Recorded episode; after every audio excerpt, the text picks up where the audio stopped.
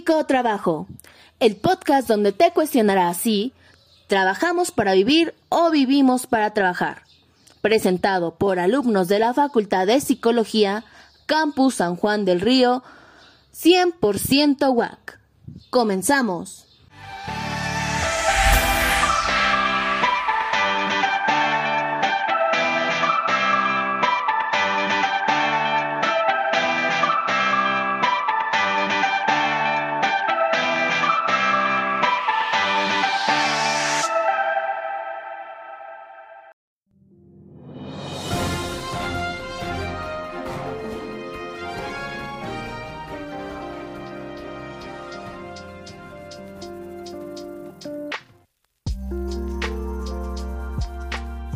Hola, hola, bienvenidos a todos a un nuevo episodio de este podcast pensado en traer a ustedes de manera directa, sencilla y acogedora un tema que nos interesa o debería interesarnos a todos, el trabajo. Sin más preámbulos, sean bienvenidos.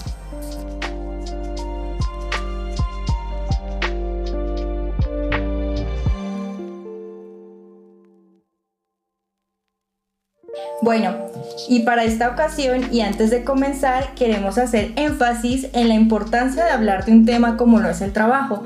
Pues para empezar tenemos que el trabajo es base para el diseño y la organización de la vida social.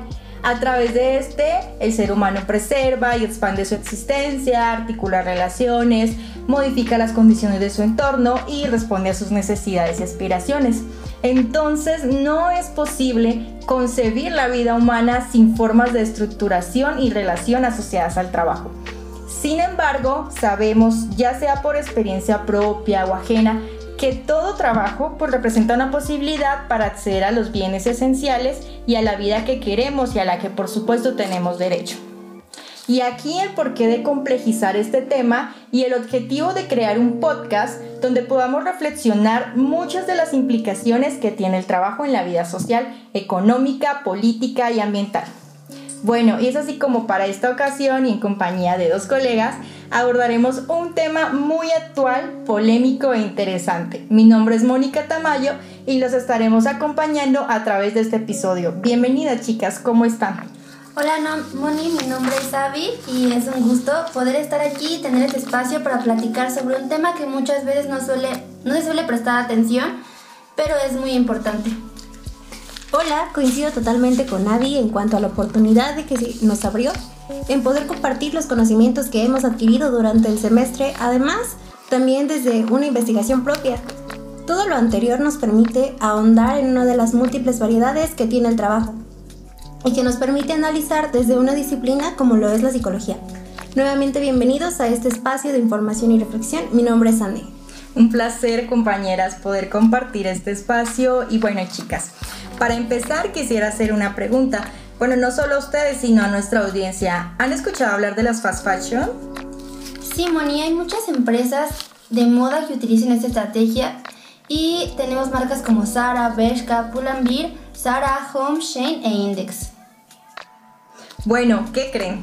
Pues el día de hoy vamos a abordar este tema, principalmente las implicaciones que trae la industria de la moda, muy específicamente las fast fashion, al medio ambiente y a la calidad de vida de sus empleados, basadas desde una estrategia que fue desarrollada por la Organización Internacional del Trabajo, OIT, que lleva por nombre Trabajo Decente. Pues rápidamente, el trabajo decente en pocas palabras, pero pues muy complejo, es entendido como la generación de empleos de calidad basado desde cuatro puntos objetivos estratégicos que son, ojo, empleo, promoción del trabajo decente, derechos en el trabajo, protección social y diálogo social.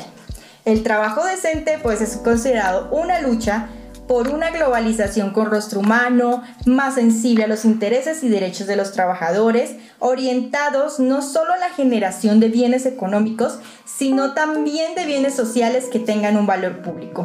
El trabajo decente lo que busca es que sea sostenible con lo económico, social y ambiental. Este tema lo retomaremos más adelante cuando abordemos críticamente las implicaciones de las fast fashion a la calidad de vida de sus empleados. Gracias Moni por esta introducción. Bueno, y queremos comenzar entonces con uno de los rubros del trabajo decente, el ambiente, específicamente los daños que causa a este la moda rápida.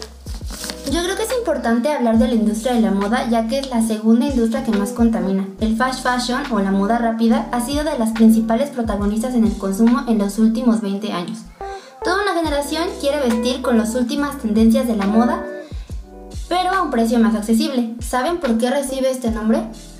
Sí, se dice moda rápida porque las tendencias cambian rápidamente y la competencia entre las empresas que están en este mercado radica en la rapidez de producción, así como en ofrecer los costos más bajos. Costos que se logran a costa de niveles de producción inimaginables, mano de obra mal barata y materia prima de dudosa calidad. Estamos hablando que la industria de la moda, al tratar de acercar el precio económico a los consumidores y cubrir la demanda, afecta de manera considerable al medio ambiente. Pero, ¿cómo es que sucede esto? Yo he comprado en este tipo de tiendas y la verdad es que nunca me había detenido a pensar en ese daño que produce.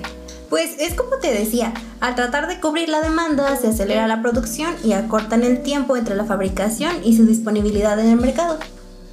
Oye, y realmente tiene razón. Muchas veces pasamos por alto este tipo de problemáticas. Las ignoramos por completo. De hecho, los productos fast fashion son diseñados para ser vendidos con la misma rapidez en que un cliente puede cambiar de gusto. Esa estrategia provoca con esa misma rapidez un daño al medio ambiente. Tenemos, por ejemplo, la emisión de gases de contaminación, los gastos de energía no renovables, la contaminación de aguas, y estos son solo algunos ejemplos de las consecuencias que trae esta estrategia. Sí, o sea, ¿podemos hablar de lo que se necesita para hacer una blusa de algodón? Mira, en primer lugar tenemos el proceso de siembra. Luego esa fibra se procesa y se mezcla con otra para generar otro tejido. Y bueno, para terminar, se tiñe o se estampa. En este proceso se gasta. El gasto de recursos y la generación de residuos son enormes. Oigan, yo leí por ahí alguna vez que para producir una camiseta de algodón se necesitan 2.700 litros de agua. La misma cantidad de agua pues que bebería una persona en dos años y medio. De hecho, la moda también es responsable de la contaminación de agua. Tan solo para teñir o estampar la ropa se utilizan sustancias químicas que terminan en las aguas. Y pues estos agentes contaminantes son tóxicos.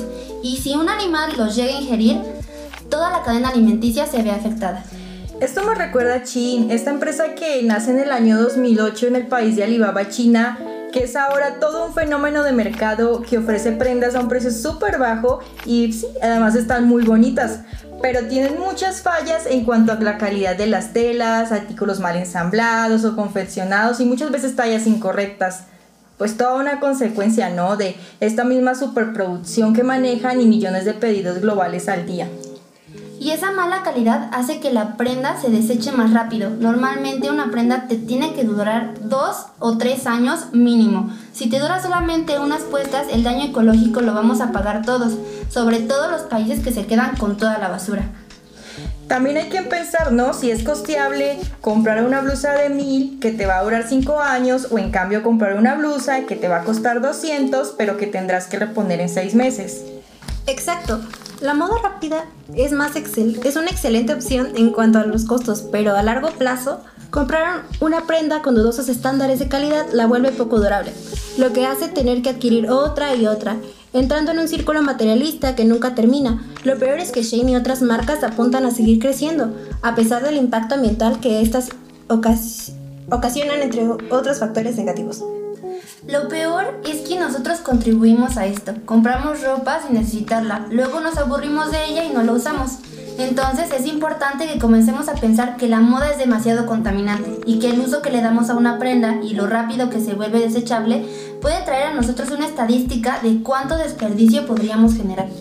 Me dejan un gran aprendizaje ¿eh? para un futuro, pues pensar dos veces antes de comprar en alguna de estas tiendas que utilizan la estrategia de la moda rápida o sea que aquí cabría la pregunta, ¿no? ¿Lo bueno, bonito y barato sale caro? Interesante, los invito a pensar este, esta cuestión eh, desde donde nos estén escuchando.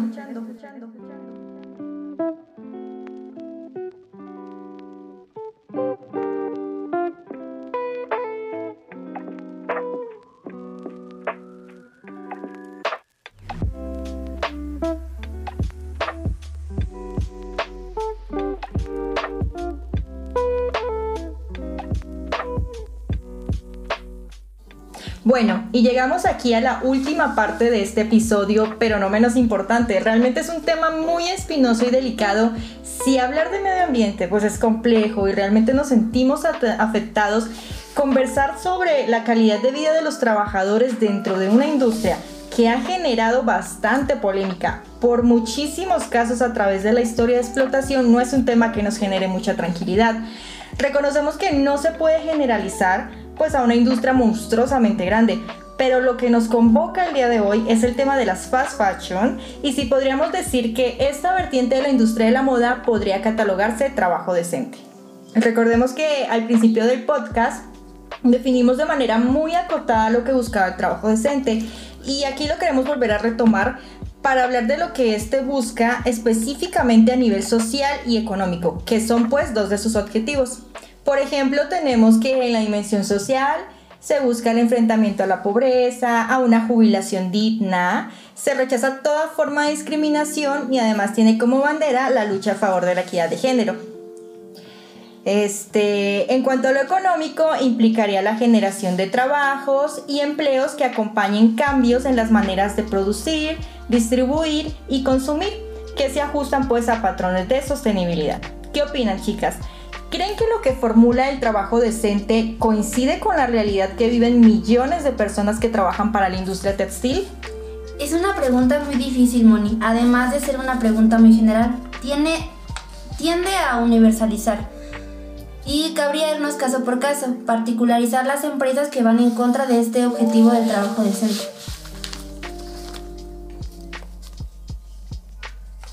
Estoy totalmente de acuerdo, Avi.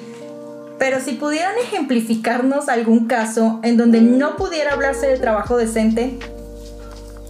Bueno, yo traería quizá a colación nuevamente el caso de Shane, que es un claro ejemplo del fenómeno de las fast fashion, donde su ropa barata se logra gracias a cuatro factores, intermediarios, márgenes de venta, material y mano de obra barata.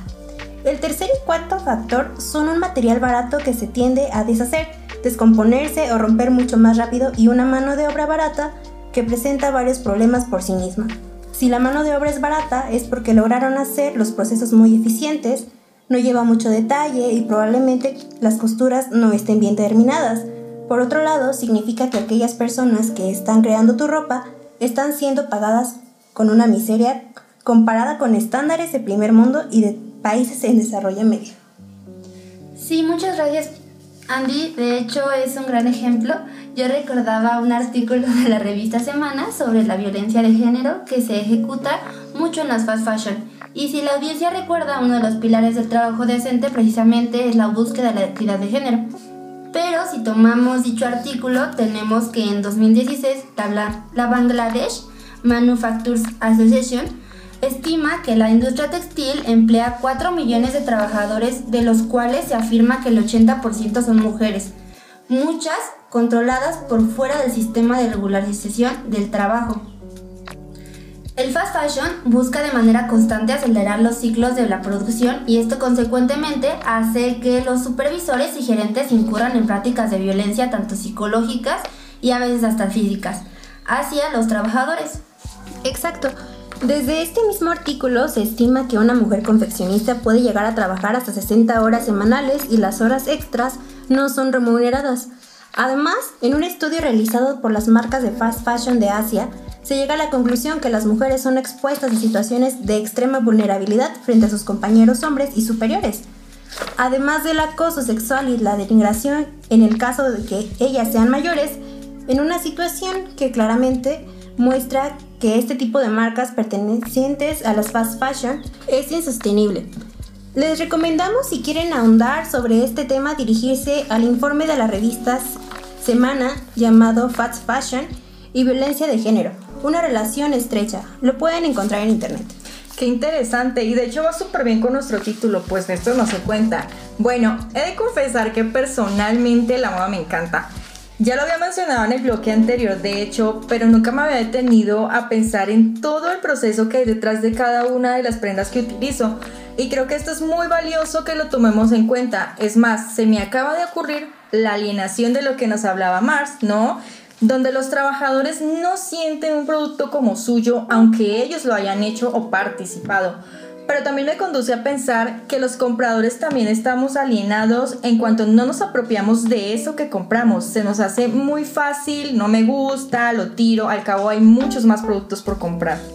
Sí, Bonnie, de hecho, el llamado que hacemos es a pensar en un consumo responsable. La intención aquí no es juzgar y persuadir en no comprar, sino en buscar estrategias que precisamente hagan sustentable nuestras compras. Por ejemplo, se me ocurre un caso de muchas páginas en Facebook que permite revender ropa que ya no nos queda o que no usamos. Me parece una forma muy bonita de, de darle una segunda oportunidad a la ropa y que ésta pues se le saque el mayor provecho posible. Creo que tu ejemplo es muy bueno. Yo también recomendaría que cuando compren su ropa, no sé, ejemplo en Shane, chequen muy bien el material del que están hechos. Es importante también ver los comentarios para hacer compras más responsables en cuanto a duración por un lado y por otro el lavado y cuidado que le demos a nuestras prendas después de comprarlas. También influiría mucho en que éstas se mantengan bonitas y usables para más tiempo. Sí, ¿eh? muchas gracias compañeras. Definitivamente este tema es muy interesante y todavía hay mucho que trabajar y discutir. Pero bueno, volviendo al centro de nuestro tema, el trabajo decente, es importante recalcar que muchos países lo tienen ya en su agenda o incorporado a leyes que rigen el trabajo. Por ejemplo, México lo incorpora en el año 2012 a la Ley Federal del Trabajo y sus pilares en nuestro país, por ejemplo, son la búsqueda de la dignidad humana, la no discriminación, salario remunerador, capacitación continua, etc. Sí, de hecho es muy importante que los países ya lo estén reconociendo, pero queda de ver mucho en la práctica. La verdad es que todos conocemos por lo menos un caso en donde para nada se ha podido hablar de trabajo digno. Pero bueno, recordemos que los cambios no se dan así de la nada, es un proceso y lo importante y primordial es dar a conocer esto y sus elementos a muchas más personas para que tengan herramientas de exigir un trabajo que todos merecemos. Perdón, Andy, ¿puedo interrumpirte con una frase que recién escuché? Sí, claro, adelante. Hay que acabar con esta noción de que el empleador es alguien superior, que le hace un favor al empleado. Es necesario agradecer, pero también engrandecer el valor individual de una labor. El que es contratado también le aporta a la empresa su ser, que no es poca cosa. De Margarita Rosa. Muchas gracias, Avi. Realmente es una frase muy real y cruel de la que viven muchas personas en el campo laboral, en donde basados desde un modelo eficientista se desconoce al sujeto como participativo en el mantenimiento y éxito de una empresa. El empleado es el menos reconocido en la mayoría de los casos. Sí, por ejemplo, esta parte bonita de consumir la ropa que está en tendencia según las marcas y hacerlo a, a precios bajos tiene un costo. Para mantener este modelo de negocio que siguen varias grandes marcas como HM, Zara, Forever 21, deben minimizar sus costos de producción instalando algunos de sus talleres de confeccionamiento en países donde la mano de obra es muy barata, pagando salarios bajísimos y por ende con leyes laborales poco estrictas. Sí, de hecho, Andy, este, y uno de estos países es Bangladesh, que está considerado a nivel mundial como el gigante textil. Es el segundo mayor exportador de ropa del mundo. O sea, la industria textil de este país asiático está valorada en 28 mil millones de dólares y supone el 80% de las exportaciones de este país. A pesar de que es un pilar fundamental en la producción de prendas de vestir a nivel global, las condiciones en las que los encargados confeccionan la ropa que se vende en estas tiendas de renombre son inapropiadas, inseguras y en muchas ocasiones inhumanas. Aunque pareciera que la esclavitud pues es una práctica que ya se radicó Muchos de los trabajadores de estas fábricas textiles en el mundo trabajan en condiciones de esclavitud, o sea, los salarios de los trabajadores de la industria son muy bajos, no solo los salarios son precarios en Bangladesh, las condiciones de trabajo también lo son. Ah, pues en este lugar sucedió una tragedia en una fábrica textil en abril de 2013. Se derrumbó la estructura del edificio y muchas personas perdieron la vida. La mitad de las personas muertas eran mujeres. El fatal accidente puso de manifiesto las pésimas condiciones de los trabajadores de la industria textil en Bangladesh. Además, mostró al mundo el costo real del desprecio que se tiene en la industria de la moda por los derechos de los trabajadores. Este es un claro ejemplo de lo que no es trabajo decente, porque este tipo de trabajo ubicado mayormente en países declarados pobres, donde hasta los niños son usados como mano de obra, lo que me parece un atentado directo hacia los derechos humanos. No con contribuye a nada en la erradicación de la pobreza, al contrario, la agudiza. Uno ve noticias en donde estas personas trabajan en lugares nada higiénicos. La salud y los problemas mentales parecen pan de cada día, un sueldo injusto para las horas trabajadas. Y es que este es un problema que no solo está en Asia, también se vive en México en las maquilas. Por ejemplo, en el año 2019, solo en el estado de Morelos, en la industria textil, el Centro de Apoyo de Trabajo AC realizó un informe de los trabajadores del ramo que afirmaban estar en constante vulnerabilidad por los abusos y malos tratos. Se establece también en este informe que la mayoría de los trabajadores tienen acceso solo a seguridad social y a bonos, y el sueldo tiende a oscilar entre los 750 pesos hasta los 1330. Además, se denuncia que no existen condiciones mínimas para realizar el trabajo, pues las sillas y los tapetes no son ergonómicos y tienen que soportar temperaturas de hasta 40 grados. Sí, es una situación delicada y compleja que pone el trabajo en un ámbito muy político se piensa que la política es igual a elecciones, votos, partidos, pero no, o sea, la política nos atraviesa, somos sujetos en cuanto somos políticos.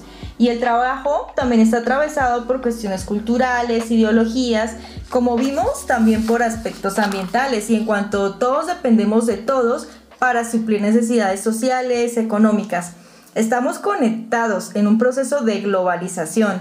El trabajo debe estudiarse dentro del sistema económico actual para entender su funcionamiento y aunque tú trabajes en casa, como por ejemplo ama de casa, cuidador, cuidadora, lo que pasa a nivel mundial te afecta en cuanto consumes bienes y servicios que son trabajados por otros. Pero bueno chicas, no creo que todas las marcas de ropa dañen tanto al medio ambiente y a sus trabajadores. Por ejemplo, yo conozco una marca de ropa que se llama Coco, creada por una mujer llamada Sofía, que al convertirse en mamá crea esta marca de ropa hipoalergénica para su bebé que fuera amigable con el medio ambiente. Así nace Coco, una marca que a través de sus creaciones busca disminuir el impacto ambiental, pues cada prenda es confeccionada con telas orgánicas muy suaves y completamente libres de tóxicos. Es un proyecto social, así que, buscando brindar apoyo a personas en situaciones vulnerables, comenzó su maquila con Mujeres del Cerezo de Querétaro. Para Sofía es un momento importante el impacto positivo que cada persona puede lograr en su entorno, por eso se encuentra muy feliz de brindar empleo a madres, reclusas, ex reclusas, artesanas indígenas y mujeres trans. También está la marca creada por Carlota y Mariana Gramunt, que tiene como propósito dar un giro a la industria a través de la innovación, la estética y el compromiso social. Transforman desechos textiles en piezas de culto y sostienen que el impacto positivo se puede generar a través de aplicaciones de prácticas con un propósito trabajan bajo la premisa Zero Waste, que significa cero basura, rescatando desechos textiles y facilitando el reciclado al final del ciclo de vida de cada producto. Combinan la producción en talleres de integración social con otros más especializados en la confección de algunos de sus prendas. Aplican la economía circular y el empoderamiento social en cada paso del proceso creativo. Además, no utilizan productos tóxicos en su proceso de producción. ¿Qué creen? Yo también conozco una empresa llamada One Somewhere. Ellos colaboran con comunidades que comparten la filosofía del buen vivir, la cual implica existir en armonía con la comunidad, la familia, la naturaleza y el universo. El buen vivir describe una manera de actuar que privilegia la comunidad, el equilibrio ecológico y la sensibilidad cultural. Su objetivo es comunicar este espíritu con todo lo que creamos, buscan poner en contacto pues a los clientes con los miles de artesanos que viven en condiciones muchas veces vulnerables para impulsar su desarrollo y contribuir a su bienestar. Combinan técnicas tradicionales con prendas diseñadas por los clientes creando productos que tienen un impacto tanto para quienes los usan como para quienes lo crean. A través del comercio justo con las comunidades artesanas contribuimos al desarrollo y a la preservación de sus tradiciones. Lo hacen a través de productos que puedes usar en tu vida diaria, creando pues esta conexión entre los talentos artesanos mexicanos y tú. Y bueno chicas, como ven la situación no es nada insignificante como para no tenerla en cuenta y por eso los invitamos a que en un tiempito con el que cuenten escuchen los demás episodios que hablan de temas súper interesantes y actuales, de los cuales todos deberíamos estar informados en relación al trabajo. Bueno, ya para ir cerrando, ¿algo que quieran agregar? Primero agradecer a nuestros oyentes por tomarse el tiempo de escucharnos y ojalá hayamos despertado algún interés en el tema. Y la investigación que no quede aquí y si les interesa sigan ahondando en este tema que es exhaustivo y por el tiempo que contamos no pudimos abordar el problema en su plenitud. Muchas gracias de antemano y nos vemos en una próxima. Adiós. Igualmente, gracias por estar aquí con nosotras. Esperamos que la información haya sido de utilidad y que puedan compartirla con más y más personas. Y bueno, quiero antes de retirarnos recomendarles un documental que se encuentra en YouTube y que lleva por nombre El lado oscuro del lujo del canal de W. Y de hecho ejemplifica muy bien sobre lo que hemos venido hablando en este capítulo. No siendo más por el momento, esto no es un adiós, sino un hasta luego. Buen día. Gracias chicas por habernos compartido sus propias construcciones reflexivas sobre el tema y nos vamos sin antes recordar que uno de cada seis personas trabaja en el sector de la indumentaria y no, no son las modelos y los diseñadores.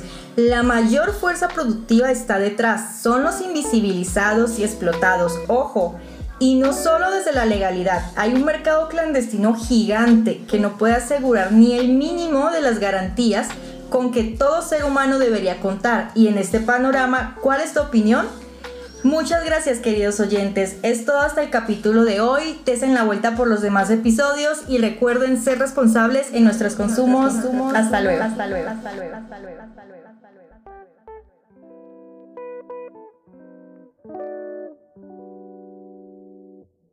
luego.